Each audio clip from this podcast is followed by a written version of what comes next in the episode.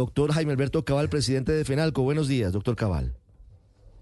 Eh, muy buenos días, Ricardo. Un saludo para todos ustedes allá en Blue Radio. Nos cogió preguntándonos por la carta del Niño Dios y no quiero evitar preguntarle, ¿ya tiene su carta al Niño Dios? Sensatez y concordia y armonía en este país que tanto nos falta. Sensatez, armonía y concordia. ¿De eso hay algo en la mesa de concertación laboral? Pues la verdad que con la propuesta que se hizo ayer por parte de las centrales obreras no, no, no hay mucha sensatez. Sí hay armonía porque todos queremos llegar a un acuerdo, tanto el gobierno como las centrales obreras y nosotros representando a los empresarios. Lamentablemente la propuesta que se hizo sin ninguna base técnica, pues aleja las posibilidades de, de concertar y entenderse porque pues la realidad del país es otra. La realidad de la economía, la realidad del empleo, la realidad de la inflación, o sea que el palo no está para cucharas en esta oportunidad y creemos que hay que hacer un acuerdo muy sensato y, y muy prudente acorde a, a, lo que está pasando en, en Colombia y en la economía. Claro, es que lo que pidieron los sindicatos fue un aumento del 18%, que es incluso mayor que el del año pasado, que fue del 16%, con una inflación también mucho mayor el año pasado, que estuvo en el 13.12%. Aquí estamos hablando de una inflación que va a estar en el 9.8-10% y los sindicatos pidiendo el 18%. ¿Qué van a hacer entonces ustedes? ¿Van a permanecer callados, doctor Cabal, hasta que hagan una segunda propuesta, según usted, más sensata, las centrales obreras?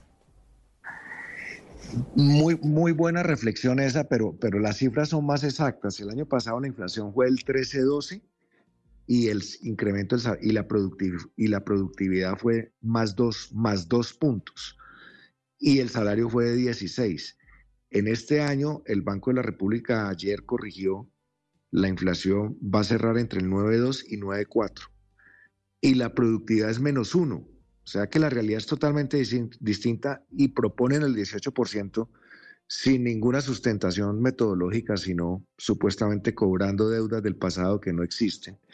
Entonces, eh, así es muy difícil ponerse de acuerdo cuando no hay criterios claros y metodológicos. Eh, y la realidad es otra. Mire que eh, el segundo trimestre la economía decreció el, el menos 0,3 pero es que la industria decreció en menos el 8%, el comercio creció menos el 3,5%, la construcción menos el 7%.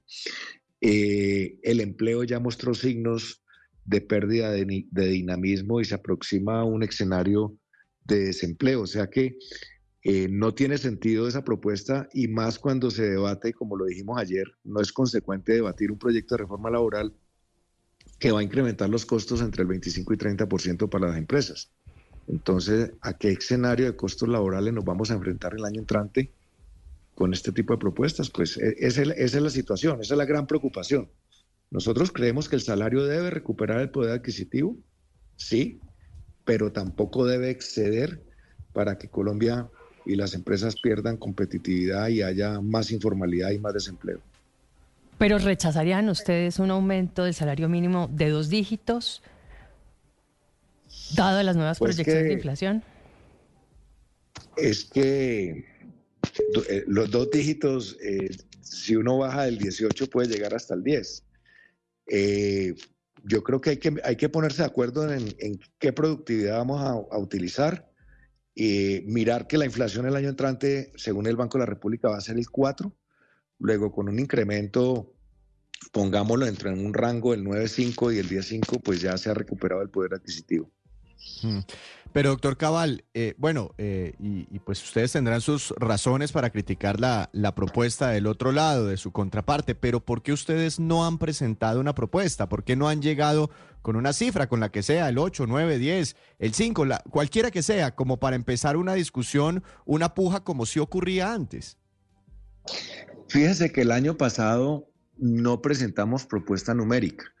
Lo que hicimos fue eh, mostrar y presentar algunos criterios para evitar precisamente presentar una cifra con base en la situación actual, es presentar una cifra que una puja no va a tener ningún sentido.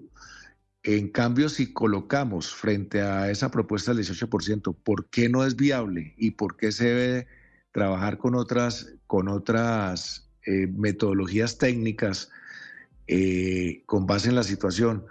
Y pedir que reconsideren la propuesta del 18, eso nos podría acercar. Y para eso la idea es que podamos hacer diálogos bilaterales que permitan eh, buscar un acercamiento. Si lanzamos una cifra, o lo hubiéramos lanzado ayer, seguramente las posibilidades de acercarnos eran mínimas. Sí, mire, doctor Cabal, cuando hay un diálogo y las posiciones están distantes, sobre todo siempre en la mesa de concertación, hay amables componedores. Entonces alguien que dice, venga, sentémonos, venga, miremos qué puede ceder usted, señor eh, grupo de empresarios, qué puede ceder usted, señor grupo de trabajadores. Hoy, ¿ese papel lo está cumpliendo de manera adecuada en su opinión la ministra de Trabajo? Yo creo que ella ha mostrado un esfuerzo importante de querer concertar y es consciente que al país y al propio gobierno le conviene una, una concertación. Ya ella se sentó con nosotros, les pusimos nuestros puntos de vista. Eh, espero que se haya sindicado con las, se haya sentado con las centrales obreras y de pronto ella puede, ella es buena negociadora. Eh, lo que pasa es que a veces se molesta mucho cuando se le plantean las cosas como la inconveniencia de una reforma laboral. ¿Usted negoció con ella, usted, negoció con ella, ella siendo sindicalista en algún momento? Pues en algún momento nos encontramos en escenarios y, y obviamente eh, siempre ha tenido muy, muy buenas maneras de, de, manejar las cosas. Yo creo que en manos de ella está la posibilidad de, de que recapaciten las centrales obreras porque en el diálogo que tenemos, que tuvimos con ella, ella sabe que una propuesta por fuera de, la situación actual tan complicada que estamos viviendo puede ser una propuesta inviable. O sea que esperemos que ella logre hacer recapacitar a las centrales obreras dado que ella viene de ese sector. Pero le quiero decir una cosa más que a veces el país no ha tenido en cuenta. El costo fiscal para el Estado, porque obviamente el Estado es un gran empleador, de un punto por encima de la inflación, significa 1.5 billones de pesos. Si esa propuesta de la Central Obrera del 18 saliera adelante, por decir algo, al país le estaría costando 12 billones de pesos eh, que no, no están presupuestados. O sea que, vuelvo y digo, ni por el lado del sector privado, ni por el lado del sector público, es una propuesta razonable y, el llamado que yo les hago a los compañeros de las centrales obreras es que recapaciten y tengan sensatez eh, para poder llegar a un acuerdo. Sí. Doctor Cabal, tengo eh, conocimiento de que la última oportunidad de que haya una concertación vence este viernes, pasado mañana, el 15 de diciembre. Usted es correcto. ¿Tiene, ¿Tiene hoy, usted ve la posibilidad de que, de que se logre esa concertación o volveremos a los escenarios en los que el gobierno termina fijando el aumento del salario mínimo por decreto? Sí, efectivamente tenemos dos sesiones plenarias, la de esta tarde y la del viernes, y en el transcurso de estos días pues poder tener acercamientos. Nosotros quisiéramos continuar lo que ya hemos logrado en los últimos dos años, que fue en el último año del gobierno Duque y en el primero del gobierno Petro, que fue concertar, y lo logramos. Eh, pero para eso se necesita eh, ubicarse en la realidad actual de lo que estamos atravesando en la economía y esperamos que lo podamos lograr si hay, vuelvo y digo, prima la prudencia y la sensatez que en este año eh, es bien exigente ese sentido. Sí. Doctor Cabal, quiero hacer una última pregunta sobre el contexto en el que se da esta negociación, porque ustedes eh, decían es, es inquietante y, es la molestia de la ministra, usted dice la, la ministra de Trabajo se molesta cuando le hablan de, de la reforma laboral. Pero ¿por qué consideran ustedes que, que puede ser inconveniente de manera simultánea estar negociando un aumento consensuado del mínimo y avanzar en la discusión de la reforma laboral en la Comisión Séptima de la Cámara de Representantes? Pues porque genera mucho ruido. Mire, le, voy a decir varias razones, una cualitativa y una cuantitativa.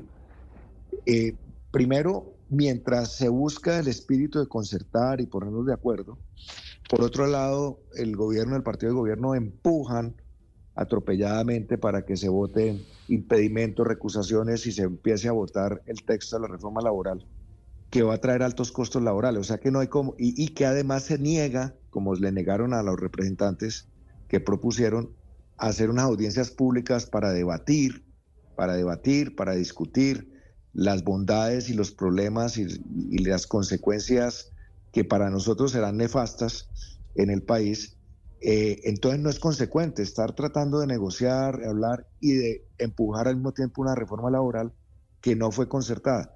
Entonces esa es la molestia. Nosotros dejamos una constancia como FENAL que no nos parecía consecuente mientras negociábamos salario mínimo. Eso pone muy nervioso, muy nervioso, digamos, a los empresarios. Acordémonos y a las empresas este, este país es 97% de micro, pequeña y mediana empresa.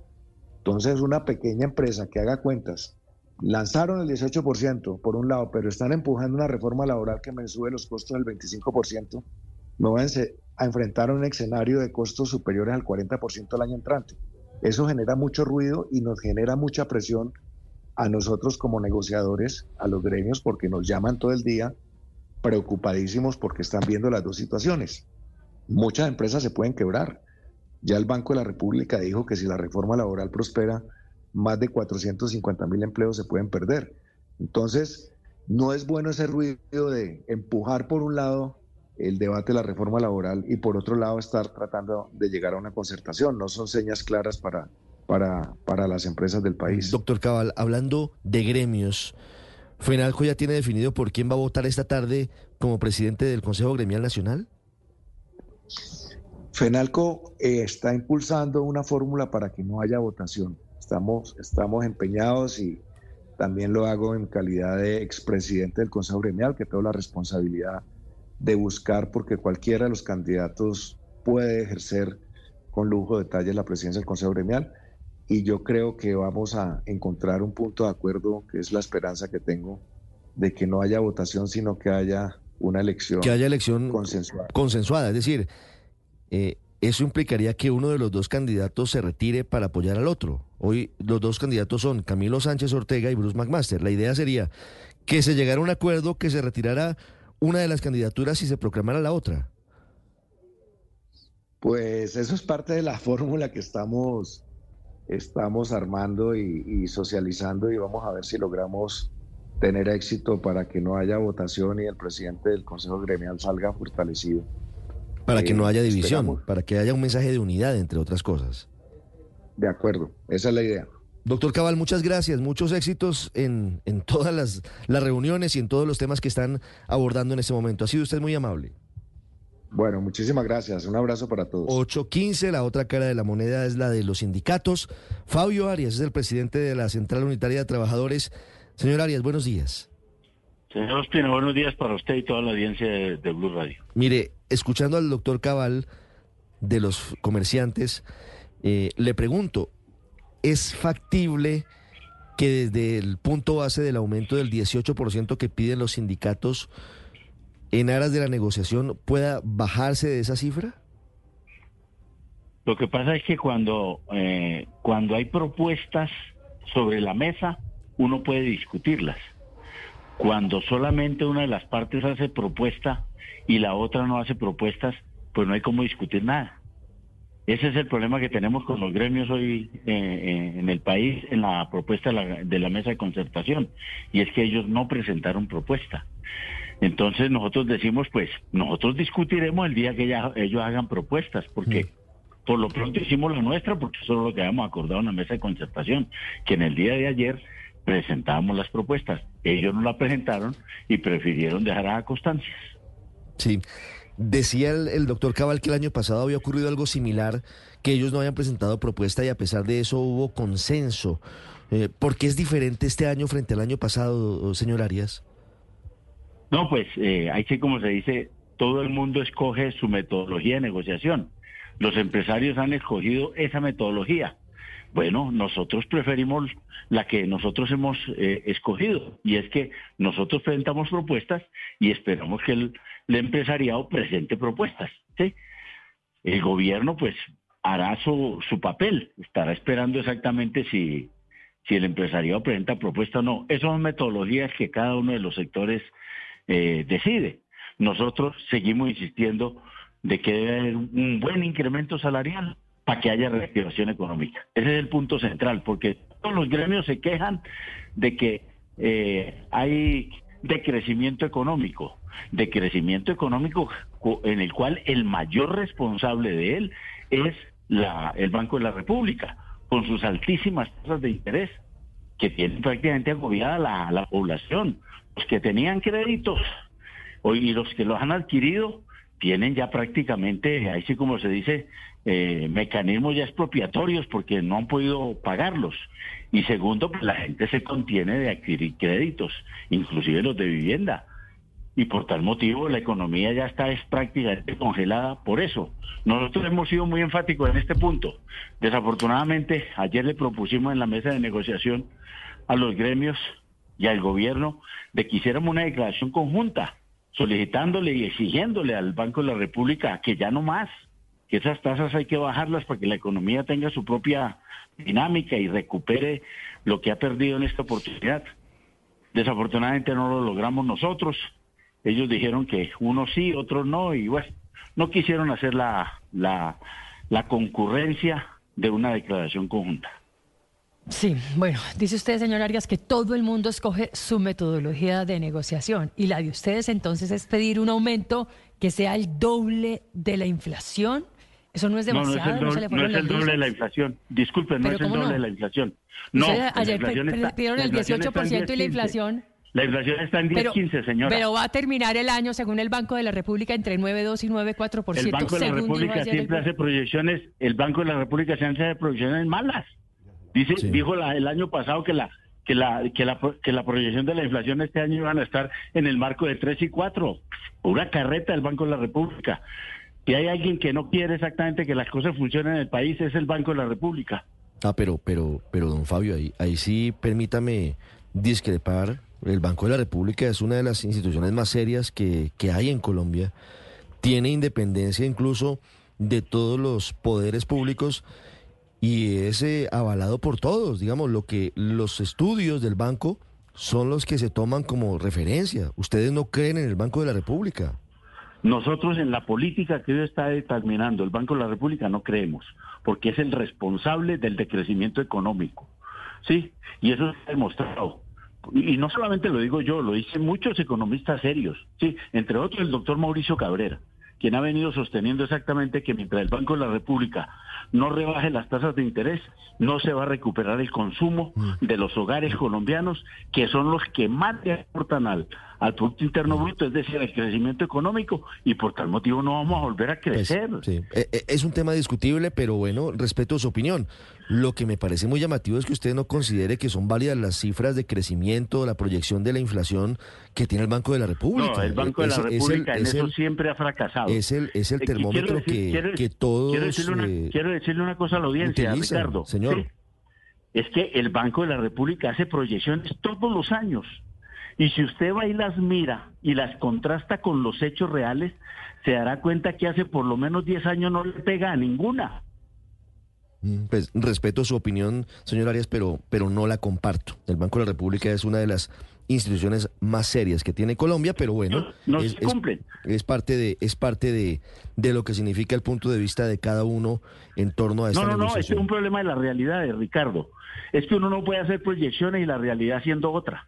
Y a pesar de que la realidad es otra, siguen insistiendo en una metodología que no cumple las expectativas y cuando se vi, y cuando viene la realidad no se cumple. Entonces yo por qué voy a creer en algo que no se cumple. Sí, por ejemplo, el tema de las tasas de interés, obviamente entenderá que es para el control de la inflación que venía subiendo a un nivel muy elevado y que hay otras consideraciones como por ejemplo el desplome de la inversión como la causa de lo que hoy son los números rojos que arroja la economía de Colombia, pero es otra discusión, doctora Arias, que, que no, no es la que nos trae hoy a esta charla en Blue Radio. Eh, pregunta final, quisiera hacerle sobre el tema de la eventual concertación. ¿Usted cree que es factible o usted cree que va a emitirse por decreto el aumento del salario mínimo? A, nosotros nos sirve siempre la concertación. Nosotros creemos en los escenarios de diálogo social, los hemos defendido históricamente. A quien más le sirve el diálogo social y las posibilidades de concertación es a los trabajadores, ¿sí?